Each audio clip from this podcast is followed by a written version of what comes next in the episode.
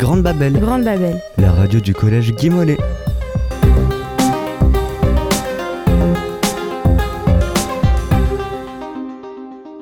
Bonjour à tous et bienvenue sur Grande Babel, la web radio du collège Guy Mollet. Aujourd'hui, ce vendredi 24 juin 2022 est un jour très spécial. En effet, après plusieurs mois de travaux, nous inaugurons officiellement notre salle média. Salle de conférence, studio radio et bientôt studio télé. Cette salle est d'ores et déjà un lieu essentiel de la vie du collège. Pourquoi une salle média dans un collège? Quel rôle dans notre éducation?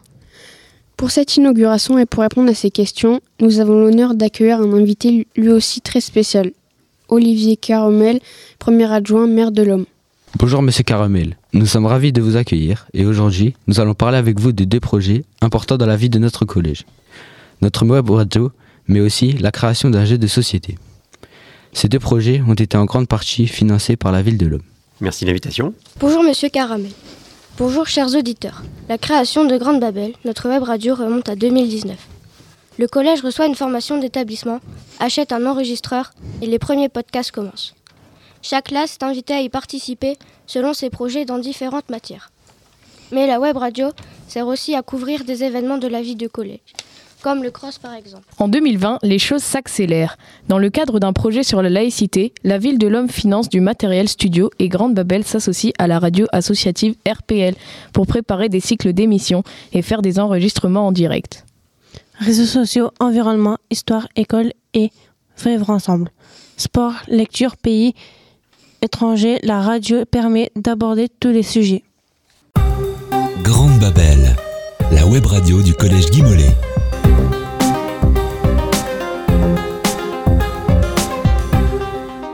Bonjour Monsieur Caramel. Tout d'abord, une première question. Vous avez fait des études d'histoire géographique avant de vous engager dans la politique. Comment et pourquoi avez-vous passé de l'un à l'autre? Oula, c'est une euh, question ancienne, si, si tu me permets. Euh, moi, j'ai toujours été passionné d'histoire, donc euh, c'était presque une évidence pour moi de devenir enseignant euh, donc, en, histoire, même s'il fallait réussir le, concours, ce qui n'est pas forcément toujours facile. Mais j'ai beaucoup hésité aussi pour éventuellement devenir journaliste et journaliste politique. Et à l'époque, les formations n'étaient pas forcément aussi ouvertes qu'elles les- qu'elles le sont aujourd'hui à, Lille. Donc je me suis vraiment orienté sur la question de l'enseignement. Et euh, chemin faisant, euh, j'ai navigué assez, assez vite vers le syndicalisme en définitive, euh, notamment donc, du côté de l'éducation nationale, et, et glissé après vers, vers la politique, donc locale plutôt. Quelle principale différence voyez-vous entre ces deux métiers? Lesquels? Bah, l'histoire géo et la politique. D'accord. Euh, alors, il y a surtout peut-être des, ressemblances, puisque quand on, étudie l'histoire ou, la géographie, euh, on regarde forcément le, local pour la géographie euh, à toutes les échelles, mais aussi euh, la question euh, historique du, passé, euh, de, l'histoire citoyenne de la Grèce antique, mais pas simplement. Donc il y a des, des connivences quelque part de, de fait entre, entre les deux. Et d'ailleurs, euh, il suffit de regarder la composition euh, des fois des, équipes municipales euh, ou bah, de la députation pour s'apercevoir qu'il y a beaucoup d'enseignants qui sont, qui sont en politique, hein, ils sont sérieusement engagés.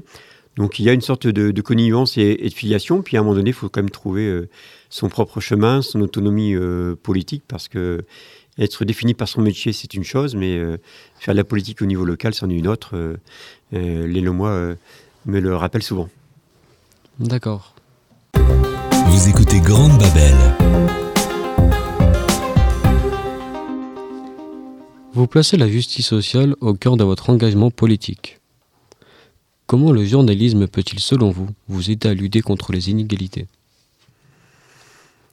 Ça dépend quelle forme de journalisme. euh, je ne le suis pas, donc, mais j'ai évidemment une vision euh, peut-être citoyenne euh, du journalisme tel qu'il a été créé il y a, longtemps. je pense notamment à, la, charte d'engagement des, journalistes et aux valeurs que défend la, la profession. Ceci étant, il y a dans le métier du journalisme beaucoup de professions, beaucoup d'activités différentes, des gens qui l'incarnent peut-être aussi de manière différente. Sur la question de la justice sociale, euh, c'est pas simplement euh, lié au, au fait journalistique. euh, elle, est pour moi, elle devrait être en tout cas beaucoup plus réelle dans tous les corps de, métier. Donc, elle l'est peut-être, hein, pas forcément suffisamment. D'ailleurs, il n'y a qu'à regarder un peu le contexte actuel pour s'apercevoir que les citoyens, à la fois, sont en colère, mais aussi exigent des réponses donc de justice sociale, comme tu le dis, urgentes, puisque on a des situations des fois dramatiques de, détresse hein, ou de revendications qui restent inscrites malgré, malgré tout de manière importante dans notre pays. D'accord. Grande Babel. Selon vous, qu'est-ce que la pratique du journalisme peut apporter aux élèves d'un collège? Belle question. Elle, va peut-être, euh, au collège en tout cas, euh, vous permettre de découvrir euh, beaucoup de choses, et, aiguiser votre curiosité, avoir peut-être un libre arbitre plus, sûr que si on était complètement certain justement d'avoir toujours raison contre les autres. Enfin bon voilà, il y a qu'à regarder peut-être d'ailleurs les programmes d'histoire euh, au collège ou d'éducation morale et, civique ou euh, de, travail avec vos enseignants de, français euh, pour faire que l'ouverture d'esprit est, vraiment quelque chose d'important. Et le métier du journalisme, il faut le penser comme ça, en tout cas le, percevoir de cette manière-là, pour faire que les citoyens que vous serez demain, à partir du moment où vous serez majeur ou non, hein, je le disais hier encore euh, en, réunion avec euh, le, principal, euh, Denis Canon, fasse que vous ayez une réflexion aussi sur vous-même, sur la société, qui n'est pas simplement que la traduction d'une liberté individuelle. Ça, c'est vrai pour tout citoyen, c'est vrai pour les journalistes. Hein. et le fait journalistique a hum, un rôle éminent parce que quand on est journaliste, on fabrique aussi quelque part de l'opinion publique à travers le rétablissement des fois des, faits ou euh, d'une certaine forme de vérité. Grande Babel. Grande Babel. La radio du collège Guy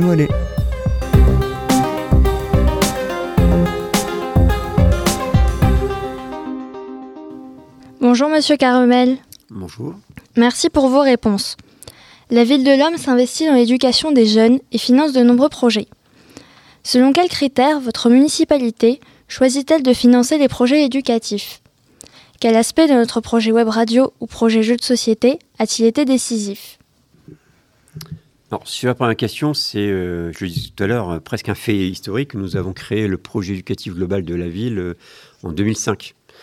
C'est ce type de projet au niveau local est assez rare. Hein. En tout cas, à l'époque, il était quasi, quasi nul. Il y a eu d'autres formes d'engagement de certaines villes qui avaient fait le choix de s'occuper d'éducation. Euh, considérant que la ville en, soi, une ville, une commune, s'occupe normalement simplement euh, des bâtiments scolaires pour euh, les écoles élémentaires ou, primaires plus, plus largement. Et la ville de l'Homme, comme la ville de Lille, hein, et d'autres villes éducatrices, nous sommes d'ailleurs dans un réseau national, le réseau des villes éducatrices, a fait le choix, il y a maintenant presque 20 ans, 17 ans, je vois tout, à l'heure Marguerite Brochot qui, qui, est là, de s'engager dans un projet éducatif qui dépassait la question bâtimentaire pour accompagner les projets d'école, pour accompagner donc euh, les projets que nous déposaient donc euh, les, directions ou, les enseignants. Et nous avons eu l'ambition euh, à l'homme d'aller plus loin et d'aller questionner ce qui se passe évidemment dans, les collèges et maintenant les lycées. Hein. Moi, je fais partie notamment aussi du Haut Conseil de l'éducation artistique et, culturelle au niveau national, hein, où siègent les deux ministres de l'éducation et, de la culture. Et nous portons une grande ambition, par exemple, euh, autour du 100% euh, éducation artistique et culturelle. Euh, voilà, puisque la ville de Lille et la ville de l'Homme ont candidaté depuis maintenant presque trois ans pour avoir ce label et cette action sur, sur les écoles, les collèges et, les lycées. Pour le reste, ce c'est pas qu'une question financière. Alors évidemment, je le dis parce que on a consacré quasi le quart du budget de la ville euh, à la question éducative ou à la question de la jeunesse. Donc c'est énorme. Hein. donc 25% euh, donc, euh, de ce qu'on engage autour de, la ville est fléché sur ces dimensions-là, sur ces politiques-là. Alors c'est des politiques qui datent pas de 17 ans. Hein. Ça date de l'après-guerre, d'Arthur Notbar en passant par le maire actuel Roger Vico. et après, c'est un processus de, dialogue avec les enseignants, les directions, les principaux, donc pour euh, regarder effectivement les projets qui sont euh, déposés, mais sous tous les angles. Ça peut être des projets laïcité, euh, des projets aussi ouverts en fait que cette web radio. il me souvient, mais peut-être Madame Lefebvre me le dira, avoir vu Madame la rectrice il y a quatre ans ici lors de l'inauguration de, la web radio J'étais venu à, l'époque, pas 4 ans 3 ans? Deux ans, je ne sais plus, je perds la notion du temps avec vous. Mais bon, voilà, donc c'est bien la preuve que ce partenariat, il, est remarqué et, peut-être remarquable, hein, parce que nous faisons au niveau de la ville, par les choix que nous faisons, mais surtout par les projets qui sont, qui sont proposés et qui sont retenus pour beaucoup d'entre eux. Hein. Je le disais, lundi prochain, lundi 27, nous passons euh, les délibérations euh, sur le programme annuel d'action euh, pour les collèges, puisqu'il y en a trois sur, la ville. Hein. Guy Mollet, Jean Zé et Jean Jaurès. Et il y a de mémoire plus de 11 000 euros donc, pour financer, mais surtout accompagner les projets pour que vous puissiez les réaliser et faire que ce qui est possible aujourd'hui soit dupliqué et retienne votre attention et vous soit profitable.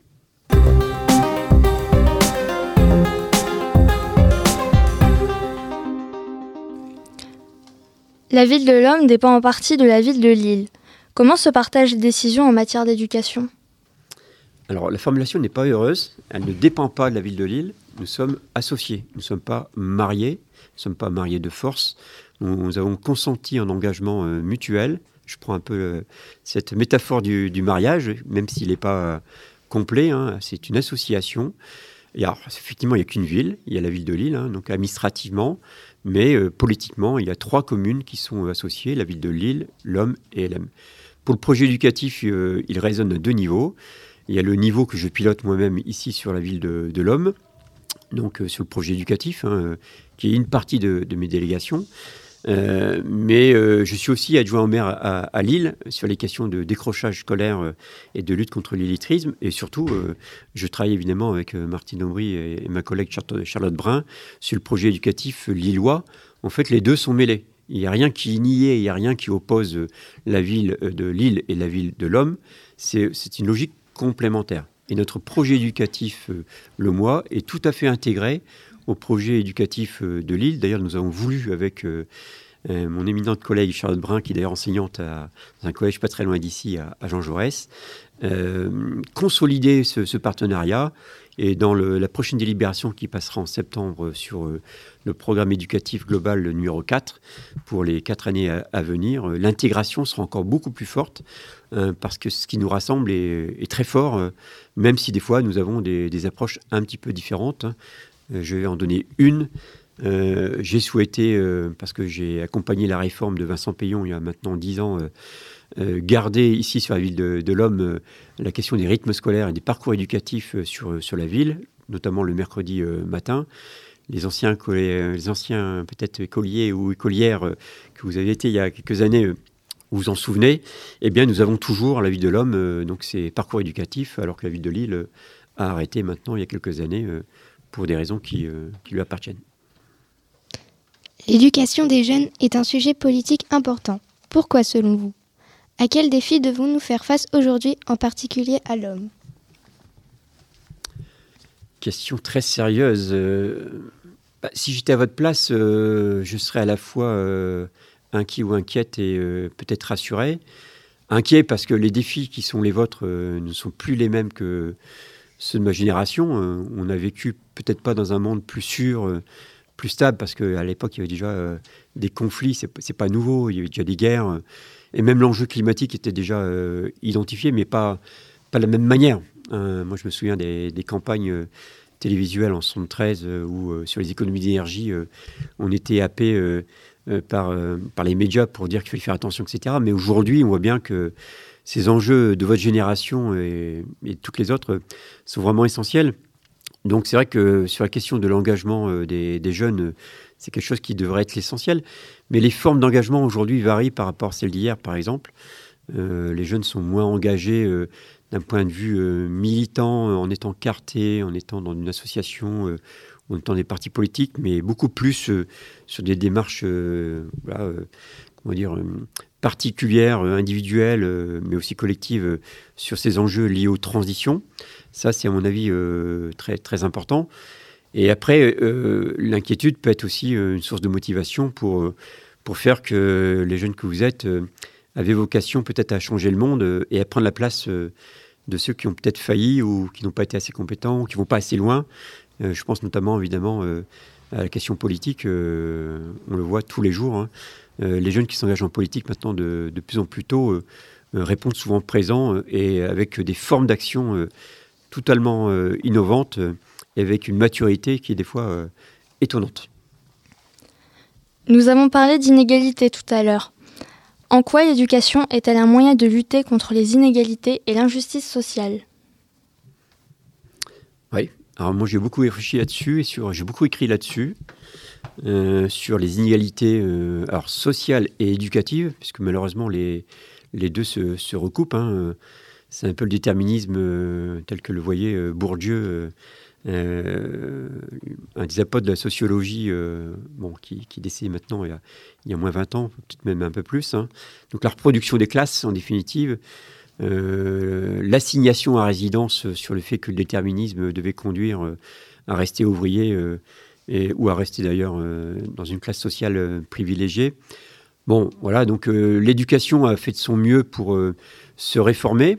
Alors, euh, j'en discute souvent avec euh, les, principaux, avec Mme Boulogne, euh, avec Denis, avec Denis Canon et voilà et, les personnels. Peut-être pas forcément assez, puisque L'éducation, moi, pour avoir été un enseignant pendant 30 ans, je vois bien quelles sont ses, difficultés. C'est un navire difficile des fois à bouger. Il n'y a pas que l'éducation nationale, il y a aussi le poids que doivent prendre les parents. Alors c'est un vœu pieux parce que la place des parents dans l'éducation, euh, c'est presque le monstre du, Loch Ness. Euh, c'est difficile. Hein. Un ancien ministre de l'Éducation, euh, dont je ne vais pas citer le nom, mais qui doit s'appeler François Bayrou, disait, disait souvent l'école doit rester un sanctuaire. Et surtout, il faut laisser l'école aux, enseignants. Hein. ça, date, hein, date de 95 de, mémoire. Moi, je pense que les parents ont un rôle très important à jouer.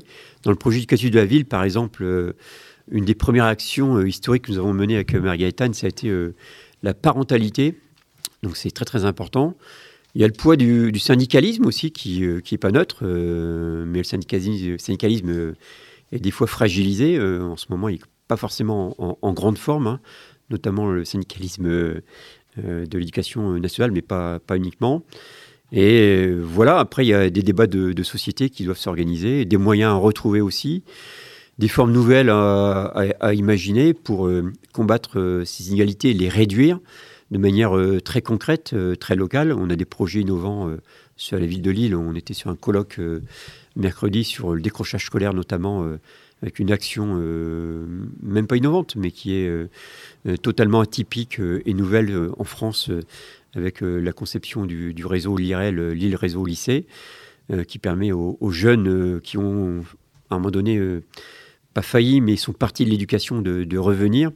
Il faut redonner confiance aux, jeunes, redonner confiance aux, parents euh, dans, l'école, mais on doit donner des, signaux euh, très très rapides euh, pour éviter que l'éducation ne ronronne, ne s'assoupisse et qu'on donne vraiment des moyens au service public de l'éducation, moyens qui n'ont pas été suffisamment importants dans les cinq dernières années.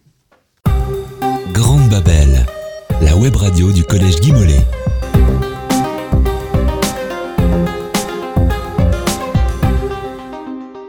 Nous ne sommes pas seulement journalistes à Guy Nous sommes aussi auteurs, éditeurs, imprimeurs. Attendez, je m'explique. Cette année, notre classe est lancée dans un projet fou. Inventer et éditer un jeu de société original à partir du roman Le bonheur des dames de Zola. Dès septembre, en cours de français au CDI, nous avons étudié le texte et rencontré toutes sortes de professionnels. Arnaud Fatras, développeur de jeux et gérant du village du jeu de Bayeul, Vinoc, illustrateur de bande dessinée, des élèves du département industrie graphique du lycée Badjo et leurs professeurs. Ceux-ci nous ont aidés à comprendre et respecter toutes les étapes d'un travail de création et édition. Une occasion pour nous d'apprendre à travailler en équipe, s'organiser et utiliser un cahier des charges. Le résultat, c'est Paris Bonheur, un petit jeu de stratégie où les joueurs sont des vendeuses du grand magasin et doivent faire les meilleures ventes.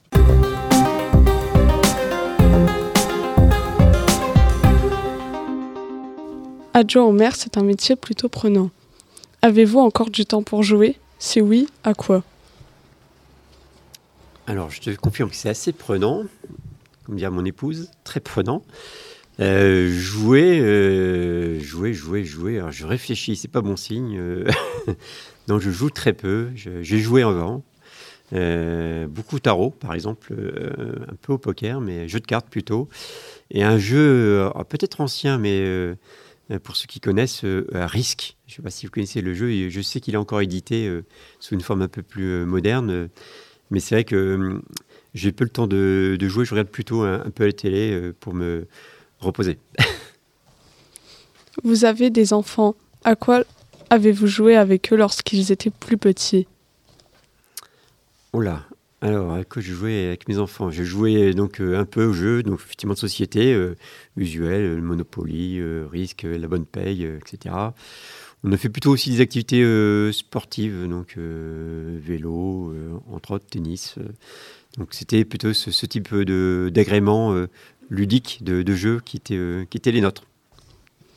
En- Jouez-vous encore de temps en temps avec eux? De moins en moins, puisqu'ils sont maintenant euh, grands, autonomes. euh, L'une est architecte plus loin, donc, et mon fils elle travaille aussi, donc maintenant je les vois, je les vois moins. On dit parfois que jouer, ce n'est pas sérieux. Qu'en pensez-vous? Oula Euh, avec mon frère, tout était jeu et tout était sérieux, et c'était un compétiteur, donc on se fâchait. oui, oui, non, le jeu peut être très sérieux. Euh, après, moi, ma conception du jeu, c'était plutôt euh, ma, conception de l'éducation, du, plaisir de, jouer, d'avoir la convivialité avec les, amis, de se rencontrer autour de, paris de tarot qui, euh, durer assez tard dans la nuit. Que peut apporter le jeu selon vous en termes d'apprentissage et d'éducation? Ah, plein de choses. Je pense que le projet qui le vote euh, va vous apprendre à, découvrir euh, à la fois les, auteurs, la littérature, euh, l'esprit de compétition, pourquoi pas, mais aussi la, stratégie, voilà, donc la, culture. Enfin, tout, dépend. tout dépend du, jeu, de sa forme. Le jeu est une forme de prétexte en définitive pour pouvoir aussi euh, évidemment être avec les, amis euh, euh, ou les adversaires hein, qui le seront que, le temps du jeu peut-être. Mais voilà, ce, projet en tout cas qui nous a été présenté était suffisamment innovant, attractif pour que on dépasse simplement le, le- le simple mot du jeu, puisque ça pourrait être étonnant qu'on que le soutienne d'un point de vue financier, alors que derrière il y a évidemment une démarche pédagogique, hein, donc qui va vous amener donc à apprendre euh, en jouant quelque part, hein, donc euh, ou à jouer en apprenant, comme on dit euh, sérieusement. Selon vous, l'action politique doit-elle s'intéresser au jeu? Si oui, de quelle façon? La politique est un jeu, mais ça peut être un jeu difficile, ça peut être des fois un jeu dangereux. Des fois, on se brûle donc avec celui-ci. hein. Il n'y a qu'à regarder un peu ce qui se passe en ce moment. Bon, voilà, euh, c'est un jeu de rôle aussi. hein, il ne faut pas se le cacher. Donc, euh, certains ont fait du théâtre euh, pour pouvoir euh, faire de la politique, ou le théâtre leur a- les a amenés à, à la politique. Donc, oui, quelque part, le, le jeu est, est permanent dans, dans notre vie, euh, et peut-être dans l'action politique. hein, euh, parce qu'on a des fois euh, l'obligation de porter euh, un certain nombre de masques. Grande Babel. Grande Babel. La radio du collège Guy Mollet.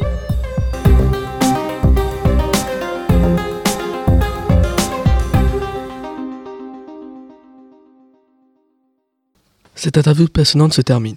Merci beaucoup, monsieur Caromel, d'avoir répondu à nos questions. C'était un plaisir de vous accueillir dans notre nouvelle salle média. Pour conclure, nous avons le plaisir de vous remettre un exemplaire dédicacé de notre jeu Paris Bonheur. Super. Très bien. Mais écoutez, en plus, il, il est superbe. Il est superbe. Donc, vous l'avez édité euh, où? Comment ça s'est fait? Pardon? Ah, c'est lui, c'est Baggio. D'accord. De mon ami, euh, monsieur Kissani. Bien connu ici. Bah, merci, merci beaucoup. hein. Je remettrai avec plaisir avec euh, Omer tout, tout à l'heure. Et j'aurai peut-être le plaisir de faire une partie euh, avec vous, avec mes enfants, avec Monsieur Boulogne, Monsieur Canon, pardon. Oh là là, oh là là, j'ai commis, j'ai commis, j'ai commis un impair, un impair. Pardon, Karine.